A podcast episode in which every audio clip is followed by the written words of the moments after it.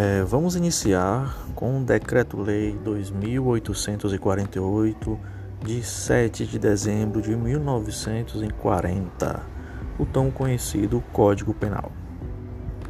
A República, o presidente da República, usando da atribuição que lhe confere o artigo 180 da Constituição, decreta a seguinte lei: Parte Geral, Título 1, da aplicação da Lei Penal. Anterioridade da lei. Artigo 1. Não há crime sem lei anterior que o defina. Não há pena sem prévia combinação legal. Lei penal no tempo. Artigo 2. Ninguém pode ser punido por fato que lei posterior deixa de considerar crime, cessando em virtude dela a execução e os efeitos penais da sentença condenatória. Parágrafo único. A lei posterior que de qualquer modo favoreceu o agente aplica-se aos fatos anteriores, ainda que decididos por sentença condenatória transitada em julgado. Lei excepcional ou temporária. Artigo 3 a lei excepcional ou temporária, embora decorrido o período de sua duração ou cessadas as circunstâncias que a determinaram, aplica-se ao fato praticado durante sua vigência. Tempo do crime. Considera-se praticado o crime no momento da ação ou omissão, ainda que outro seja o momento do resultado. Territorialidade. Artigo 5. Aplica-se a lei brasileira sem prejuízos de convenções, tratados e regras de direito internacional ao crime cometido no, no território nacional. Parágrafo 1 para os efeitos penais, consideram-se como extensão do território nacional as embarcações e aeronaves brasileiras de natureza pública ou a serviço do governo brasileiro, onde quer que se encontrem, bem como as aeronaves e as embarcações brasileiras, mercantes ou de propriedade privada que se achem respectivamente no espaço aéreo correspondente ou em alto mar. Parágrafo 2 é também aplicável a lei brasileira aos crimes praticados a bordo de aeronaves ou embarcações estrangeiras de propriedade privada, achando-se aquelas em pouso no território nacional ou em voo no espaço aéreo correspondente, e estas em porto ou mar territorial do Brasil. Lugar do crime. Artigo 6 Considera-se praticado o crime no lugar em que ocorreu a ação ou omissão, no todo ou em parte, bem como onde se produziu ou deveria produzir-se o resultado. Extraterritorialidade. Artigo 7. Ficam sujeitos à lei brasileira, embora cometidos no estrangeiro. Inciso 1. Os crimes. A linha A. Contra a vida ou a liberdade do presidente da República a linha B, contra o patrimônio ou a fé pública do, da União, do Distrito Federal, de Estado, de território, de município, de empresa pública, sociedade de economia mista, autarquia ou fundação instituída pelo poder público. A linha C, contra a administração pública por quem está a seu serviço. A linha D, de genocídio quando o agente for brasileiro ou domiciliado no Brasil. Inciso 2. Os crimes, a linha A, que por tratado ou convenção o Brasil se obrigou a reprimir. A linha B, praticado por brasileiro. A linha C, praticados em aeronave ou embarcações brasileiras, mercantes ou de propriedade privada, quando em território estrangeiro e aí não sejam julgados. Parágrafo 1. No caso do inciso 1, o agente é punido segundo a lei brasileira, ainda que absolvido ou condenado no estrangeiro. Parágrafo 2. Nos casos do inciso 2, a aplicação da lei brasileira depende do concurso das seguintes condições: a linha A. Entrar o agente no território nacional. A linha B. Ser o fato punível também em países em que foi praticado. A linha C. Está o crime incluído entre aqueles pelos quais a lei brasileira autoriza a extradição. A linha D. Não ter sido agente absolvido no estrangeiro ou não ter aí cumprido a pena. A linha E. Não ter sido agente perdoado no estrangeiro ou, por outro motivo, não está extinta a punibilidade segundo a lei mais favorável. Parágrafo 3. A lei brasileira aplica-se também ao crime cometido por estrangeiro contra brasileiro fora do Brasil, se reunidas as condições previstas no parágrafo anterior. A linha A não foi pedida ou foi negada extradição. A linha B houve requisição do ministro da Justiça. Pena cumprido no estrangeiro. Artigo 8 A pena cumprida no estrangeiro atenua a pena imposta no Brasil pelo mesmo crime quando diversas ou nela é computada quando idênticas. Eficácia da sentença estrangeira. Artigo 9. A sentença estrangeira, quando a aplicação da lei brasileira produz na espécie as mesmas consequências, podem ser homologada no Brasil para, inciso 1, obrigar a, o condenado à reparação do dano, a restituições e outros efeitos civis. Inciso 2, sujeitá-lo à medida de segurança. Parágrafo único. A homologação depende a linha A, para os efeitos previstos no inciso 1, de pedido da parte interessada. A linha B, para os outros efeitos da existência de tratado de extradição, como o país de cuja autoridade judiciária emanou a sentença, ou na falta de tratado de requisição do ministro da Justiça. Contagem do prazo. Artigo 10. O dia do começo inclui-se no cômputo do prazo Contam-se os dias, os meses e os anos pelo calendário comum. Frações não computáveis da pena. Artigo 11.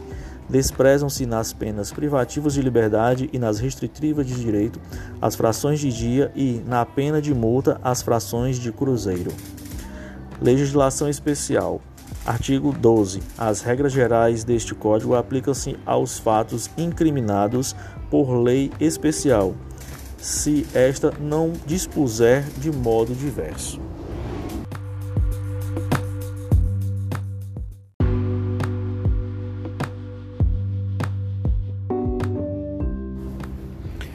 Dando continuidade no episódio segundo, nós vamos ao título 2 do crime, relação de causalidade, artigo 13. O resultado de que depende a existência do crime somente é imputável a quem lhe deu causa. Considera-se causa a ação ou omissão sem a qual o resultado não teria ocorrido. Superveniência da causa independente. Parágrafo 1. A superveniência da causa relativamente independente exclui a imputação quando, por si só, produziu o resultado. Os fatos anteriores, entretanto, imputam-se a quem os praticou. Relevância da omissão. Parágrafo 2. A omissão é penalmente relevante quando o omitente devia e podia agir para evitar o resultado. O dever de agir incube a quem, a linha A, tem por lei obrigação de cuidado, proteção ou vigilância. A linha B, de outra forma, assumiu a responsabilidade de impedir o resultado. A linha C, com seu comportamento anterior, criou o risco da ocorrência do resultado. Artigo 14. Disse o crime. Crime consumado. Inciso 1. Consumado quando nele se reúnem todos os elementos da sua definição legal. Tentativa. Tentado quando iniciar a execução não se consuma por circunstâncias alheias à vontade do agente. Pena de tentativa. Parágrafo único salvo disposição em contrário, pune-se a tentativa com a pena correspondente ao crime consumado diminuída de 1 a 2 terços. Desistência voluntária e arrependimento eficaz. Artigo 5 O agente que voluntariamente desiste de prosseguir na execução ou impede que o resultado se produza, só responde pelos atos já praticados. Arrependimento posterior. Artigo 16. Nos crimes cometidos sem violência ou grave ameaça à pessoa, reparado o dano ou restituída a coisa, até o recebimento da denúncia ou da queixa por ato voluntário do agente, a pena será reduzida de 1 a 2 terços. Crime impossível. Artigo 17. Não se pune a tentativa quando, por ineficácia absoluta do meio ou por absoluta impropriedade do objeto, é impossível consumar-se o crime. Artigo 18. Disse o crime doloso, crime doloso, inciso 1. Doloso quando o agente quis o resultado e ou assumiu o risco de produzi-lo. Crime culposo. Inciso 2. Culposo quando o agente deu causa ao resultado por imprudência, negligência ou imperícia. Parágrafo único. Salvo os casos expressos em lei, ninguém pode ser punido por fato previsto como crime, senão quando a prática dolosamente. Agravação pelo resultado. Artigo 19. Pelo resultado que agrava especialmente a pena, só responde o agente que o houver causado, ao menos culposamente. Erro sobre elementos do tipo. Artigo 20. O erro sobre elemento constitutivo do tipo legal do crime exclui o dolo, mas permite a punição por crime culposo, se previsto em lei. Discriminantes putativas. Parágrafo 1. É isento de pena quem, por erro plenamente justificado pelas circunstâncias, supõe situação de fato que, se existisse, tornaria a ação legítima. Não há isenção de pena quando o erro deriva de culpa e o fato é punível como crime culposo. Erro determinado por terceiro. Parágrafo 2. Responde pelo crime o terceiro que determina o erro. Erro sobre a pessoa. Parágrafo 3. O erro quanto à pessoa contra a qual o crime é praticado não isenta de pena. Não se consideram, neste caso, as condições ou qualidades da vítima, senão as da pessoa contra quem o agente queria praticar o crime. Erro sobre a ilicitude do fato. Artigo 21. O desconhecimento da lei é inexcusável. O erro sobre a ilicitude do fato, se inevitável, isenta de pena. Se evitável, poderá diminuí-la de um sexto a um terço. Parágrafo único. Considera-se evitável o erro se o agente atua ou se omite sem a consciência da ilicitude do fato, quando lhe era possível nas circunstâncias ter ou atingir essa consciência. Coação irresistível e obediência hierárquica. Artigo 2 se o fato é cometido sob coação irresistível ou em estrita obediência à ordem, não manifestamente ilegal de superior hierárquico, só é punível o autor da coação ou da ordem. Exclusão de ilicitude. Artigo 23. Não há crime quando o agente pratica o fato. Inciso 1. Em estado de necessidade. Inciso 2. Em legítima defesa. Inciso 3. Em estrito cumprimento do dever legal ou no exercício regular do direito. Excesso punível. Parágrafo único. O agente, em qualquer das hipóteses desse artigo, responderá pelo excesso doloso ou culposo. Estado de necessidade. Artigo 24. Considera-se em estado de necessidade quem pratica o fato para salvar do perigo atual, que não provocou por sua vontade nem podia de outro modo evitar direito próprio ou alheio, cujo sacrifício nas circunstâncias não era razoável exigisse. Parágrafo 1. Não pode alegar estado de necessidade quem tinha o dever legal de enfrentar o perigo. Parágrafo 2.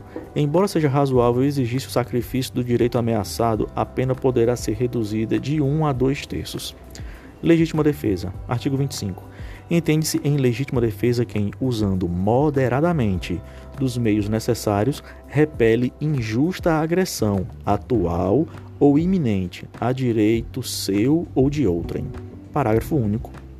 Observados os requisitos previstos no caput deste artigo, considera-se também em legítima defesa o agente de segurança pública que repele a agressão ou risco de agressão à vítima mantida refém durante a crimes, a prática de crimes.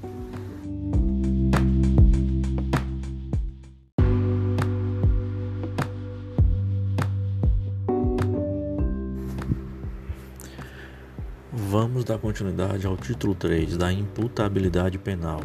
Inimputáveis. Artigo 26. É isento de pena o agente que, por doença mental ou desenvolvimento mental incompleto ou retardado, era, ao tempo da ação ou da omissão, inteiramente capaz de entender o caráter ilícito do fato ou de determinar-se de acordo com esse entendimento. Redução da pena. Parágrafo único.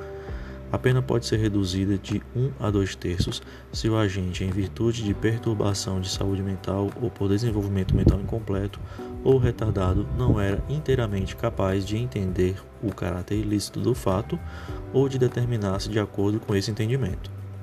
Menores de 18 anos. Artigo 27. Os menores de 18 anos são penalmente inimputáveis, ficando sujeitos às normas estabelecidas na legislação especial emoção e paixão. Artigo 28. Não excluem a inimputabilidade não excluem a imputabilidade penal.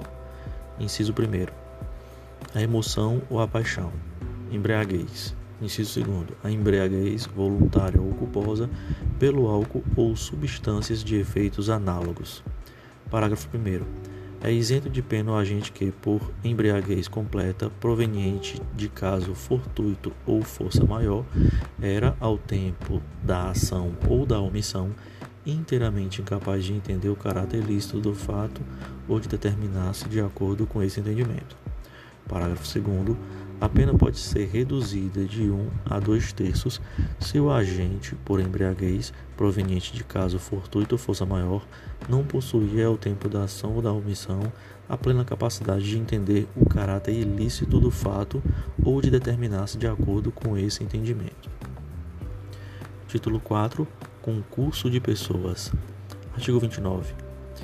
Quem, de qualquer modo, concorre para o crime incide nas penas a estas combinadas na medida da sua culpabilidade. Parágrafo 1. Se, se, a participação for de menor importância, a pena pode ser diminuída de um sexto a um terço. Parágrafo 2. Se algum dos concorrentes quis participar de crime menos grave, ser-lhe aplicada a pena deste.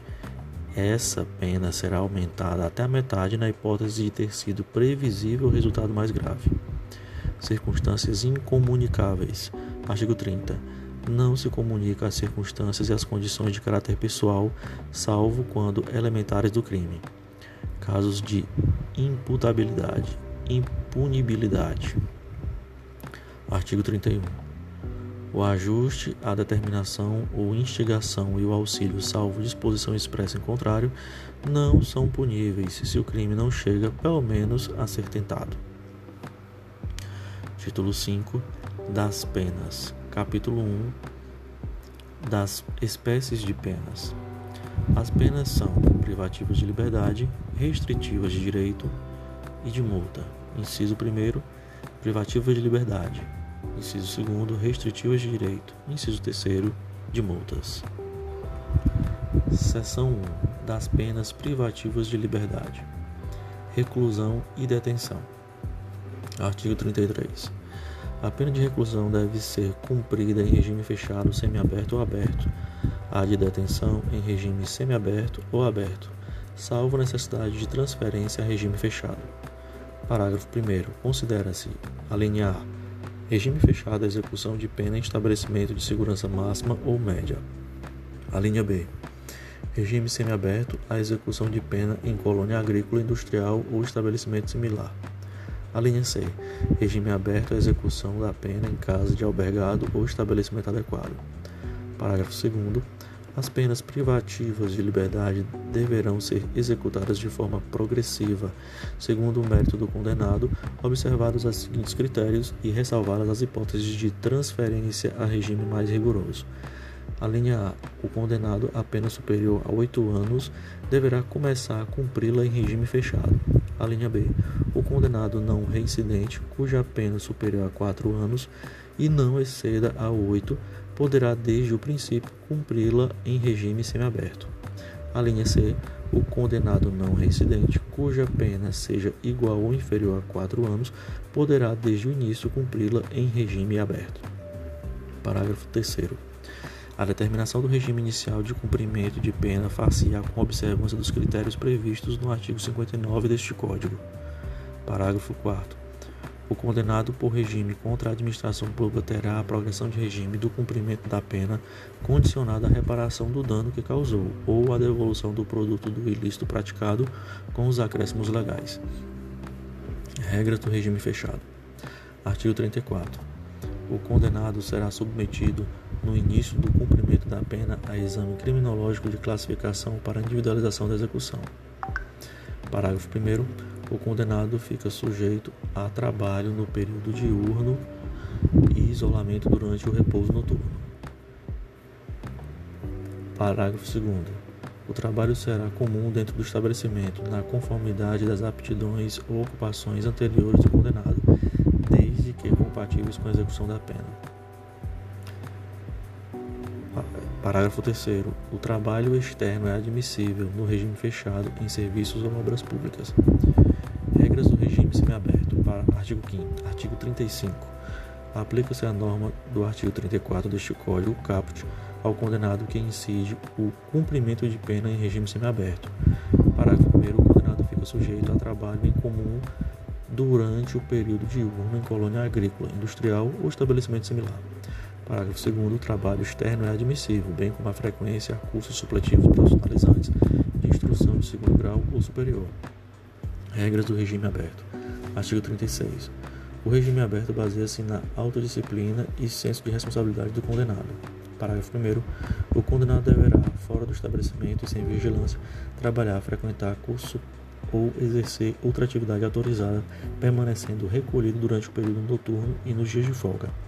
Parágrafo 2 O condenado será transferido do regime aberto se praticar fato definido como crime doloso, se frustrar os fins de execução ou se, podendo, não pagar a multa cumulativamente aplicada, cumulativamente aplicada. Regime especial, artigo 37. As mulheres cumprem pena em estabelecimento próprio, observando-se os deveres e direitos inerentes à sua condição pessoal, bem como no que couber o disposto desse capítulo.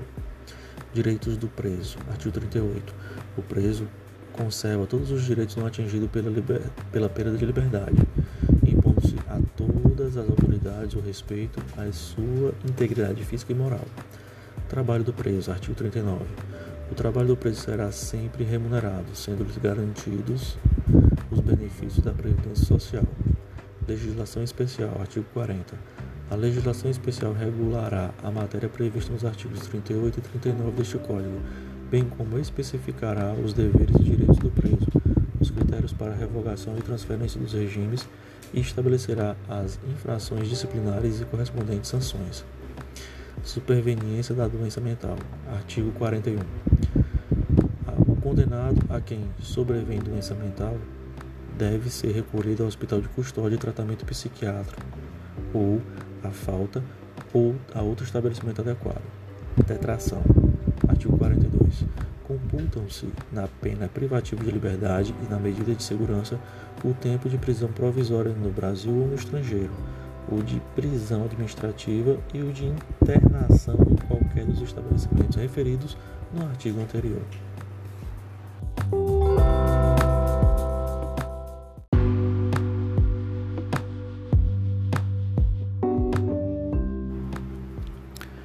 Seção 2 das penas restritivas de direito. Penas restritivas de direito, artigo 43. As penas restritivas de direito são: inciso 1, prestação pecuniária, inciso 2, perda de bens e valores, inciso 3, limitação de fins de semana, inciso 4, prestação de serviços à comunidade ou a entidades públicas. Inciso 5. Interdição temporária de direitos. Inciso 6. Limitação de fim de semana. Artigo 44. As penas restritivas de direito são autônomas e substituem as penas privativas de liberdade quando, inciso 1, aplicada pena privativa de liberdade não superior a 4 anos e o crime não for cometido com violência ou grave ameaça à pessoa ou qualquer que seja a pena aplicada se o crime for culposo. Inciso 2. O réu não for reincidente em crime doloso. Inciso 3 a culpabilidade, os antecedentes, a conduta social e a personalidade do condenado, bem como os motivos e as circunstâncias indicarem que essa substituição seja suficiente. Parágrafo 1. Vetado. Parágrafo 2. Na condenação igual ou inferior a um ano, a substituição pode ser feita por multa ou por uma pena restritiva de direitos, Se superar um ano, a pena privativa de liberdade pode ser substituída por uma pena restritiva de direitos e multa ou por duas restritivas de direito. Parágrafo 3 se o condenado for reincidente, o juiz poderá aplicar a substituição, desde que, em face da condenação anterior, a medida seja socialmente recomendável e a reincidência não se tenha operado em virtude da prática do mesmo crime. Parágrafo 4. A pena restritiva de direitos converte-se em pena de liber... privativa de liberdade quando ocorrer o descumprimento injustificado da restrição imposta. Do cálculo da pena privativa de liberdade a executar será deduzido o tempo cumprido da pena restritiva de direitos, respeitado o saldo mínimo de 30 dias de detenção ou reclusão. Parágrafo 5 Sobrevindo condenação à pena privativa de liberdade por outro crime, o juiz de execução penal decidirá sobre a conversão, podendo deixar de aplicá-la se for possível ao condenado cumprir a pena substitutiva anterior. Conversão das penas restritivas de direitos. Na aplicação da substituição prevista no artigo anterior, proceder-se-á na forma destes e dos artigos 46, 47 e 48. Parágrafo 1. A prestação pecuniária consiste no pagamento em dinheiro à vítima, a seus dependentes ou à entidade pública ou privada com destinação social, de importância fixada pelo juiz, não inferior a um salário mínimo, nem superior a 360 salários mínimos o valor pago será deduzido do montante de eventual, eventual condenação em ação de reparação civil, se coincidentes os beneficiários. No caso do parágrafo anterior, se houver aceitação do beneficiário, a prestação pecuniária pode consistir em prestação de outra natureza. As perdas de bens e valores pertencentes aos condenados dar-se-á, ressalvada a legislação especial, em favor do Fundo Penitenciário Nacional e seu valor terá como teto o que for maior, o montante do prejuízo causado ou do provento obtido pelo agente ou por terceiro, em consequência da prática de crime. Artigo, parágrafo 4 vetado. Prestação de serviços a comunidades ou a entidades públicas. Artigo 46. A prestação de serviços à comunidade ou a entidade públicas é aplicável às condenações superiores a seis meses de, priva... seis meses de privação de liberdade. Parágrafo 1. A prestação de serviços à comunidade ou entidades públicas consiste na atribuição de tarefas gratuitas ao condenado. Parágrafo 2. A prestação de serviços à comunidade dar-se-á em entidades assistenciais, hospitais, escolas, orfanatos e outros estabelecimentos congêneres em programas comunitários ou estatais. Parágrafo 3. A tarefa a que se refere o parágrafo 1 serão atribuídas conforme as aptidões do condenado, devendo ser cumpridas a razão de uma hora de tarefa por dia de condenação, fixada de modo a não prejudicar a jornada normal do trabalho. Parágrafo 4. Se a pena substituída for superior a um ano, é facultado ao condenado cumprir a pena substitutiva em menor tempo, no, conforme artigo 55 nunca inferior à metade da pena privativa de, de liberdade fixada. Interdição temporária de direitos. Artigo 47. As penas de interdição temporária de direitos são: inciso 1, proibição do exercício de cargo, função ou atividade pública, bem como de mandato eletivo. Inciso 2. Proibição do exercício de profissão, atividade ou ofício que dependam de habilitação especial, de licença ou autorização do poder público. Inciso 3. Suspensão da autorização ou de habilitação para dirigir veículo. Inciso 4. Proibição de frequentar determinados lugares. Inciso 5. Proibição de inscrever-se em concurso, avaliação ou exames públicos. Limitação de fim de semana. Artigo 48. A limitação de fim de semana consiste na obrigação de permanecer aos sábados e domingos 5 horas diárias em casa de albergado ou outro estabelecimento adequado. Parágrafo único. Durante a permanência poderão ser ministrados ao condenado cursos e palestras ou atribuídas atividades educativas.